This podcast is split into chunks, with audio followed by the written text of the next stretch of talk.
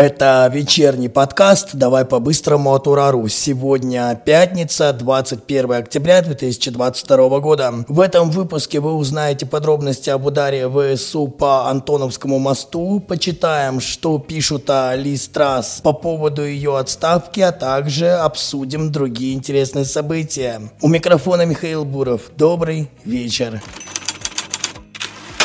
Со вчерашней ночи ВСУ бьют по Антоновскому мосту и переправам через Днепр в Херсоне. Там идет перемещение гражданского населения на левый берег. Боевики подтвердили, что выпустили 12 ракет, 11 из них сбило ПВО. В результате атаки погибли 4 человека, среди них двое наших коллег, журналисты телерадиокомпании «Таврия». Еще 13 мирных жителей пострадали. Среди журналистов была 16-летняя девушка Влада Луговская, которая она выполняла задание и чудом выжила во время обстрела. Ее спас коллега. Он вытащил девушку из автомобиля, в котором они ехали, и накрыл ее своим телом. Он также остался жив. Удивительное, конечно, сейчас испытание выдалось на российскую журналистику. Корреспонденты рискуют своей жизнью. Сейчас на этой территории находятся в том числе и наши военкоры. Они рискуют жизнью ради добычи достоверной, правдивой информации. И и все наши коллеги, которые сейчас трудятся на фронте, они, конечно, проявляют высшую степень храбрости, и за это им огромное спасибо. Как раз журналисты и сообщают о том, что среди людей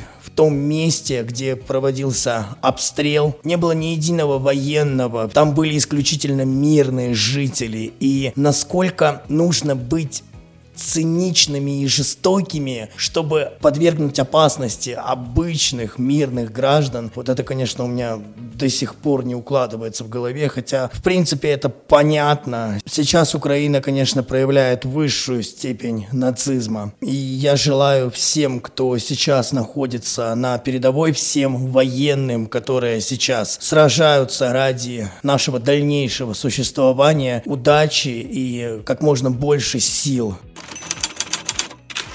В ближайшее время ЛДПР внесет в Госдуму новый законопроект. Депутаты предлагают, чтобы государство поплачивало алименты и долги по ним за мобилизованных россиян из бюджета. Один из инициаторов, депутат Евгений Марков, пояснил это тем, что в связи с призывом приостанавливается действие трудового договора, а из-за этого выплаты не будут вычитать из заработной платы. А мне кажется, что было бы проще, если бы мобилизованные сами их оплачивали из своего месячного довольствия. Напомню, что его размер составляет 195 тысяч рублей. Такой доход позволяет родителям погасить долги на содержание своих любимых детей. Но тут могу сказать, что это лишь мое предположение. Может быть, это не так просто, как может показаться на первый взгляд. И в законопроекте есть какая-то логика.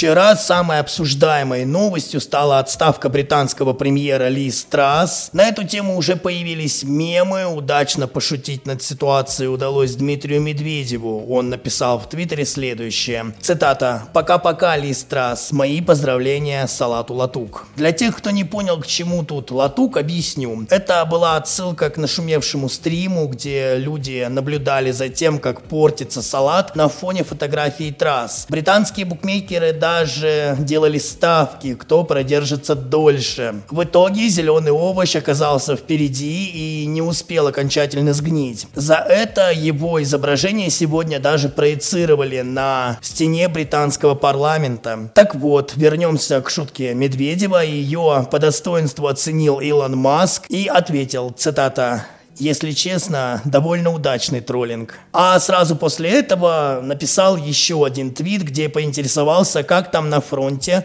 в районе Артемовска. Российский политик в ответ лишь пригласил миллиардера посетить Москву на День Победы. Каким-то политически универсальным стал Маск в последнее время. А вообще он поумнее нас всех будет и, как мне кажется, уже давным-давно понял, на чьей стороне правда. Хотя на него всячески давит Запад он огромные убытки несет из-за того, что ему не дают отключить Starlink на Украине. Но мы ведь все видим его настоящее отношение к нашей стране. Как думаете, приедет ли все-таки Илон Маск к нам? Между тем, Песков сказал, что Россию это не интересует, и власти нашей страны не имеют права вмешиваться в чужие дела. Тут, конечно, с нашим правительством не могу не согласиться, но такого позора, я думаю, Великобритания еще точно не видела. Трасс продержалась на посту всего 44 дня, поставила антирекорд, и за это время она успела разворотить, просто развалить всю экономику страны. И провал настолько серьезный, что даже консерваторы предложили вернуть вернуть на пост премьера Бориса Джонсона.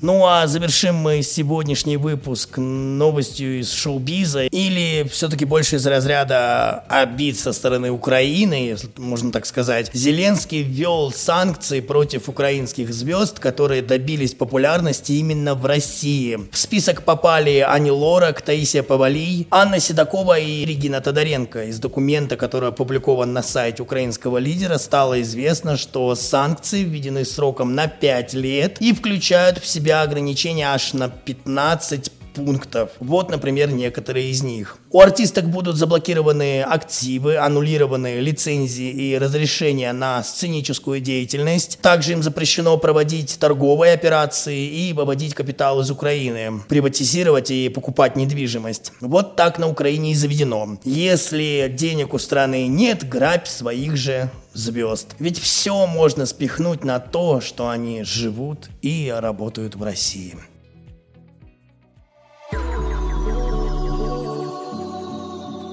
Это все, о чем мы хотели вам сегодня рассказать. Напомню, что еще больше новостей вы можете прочесть на нашем сайте ура.ньюс. Обязательно подписывайтесь на наши каналы в Телеграм и YouTube. Также прошу, подпишитесь на наше сообщество ВКонтакте и спасибо вам огромное за то, что слушаете наш подкаст на аудиостримингах. Ну, а я на этот раз прощаюсь с вами до понедельника. Не забывайте, что здесь мы обсуждаем самые яркие события дня. Это был подкаст «Давай по-быстрому» и ваш покорный слуга Михаил Буров. До встречи!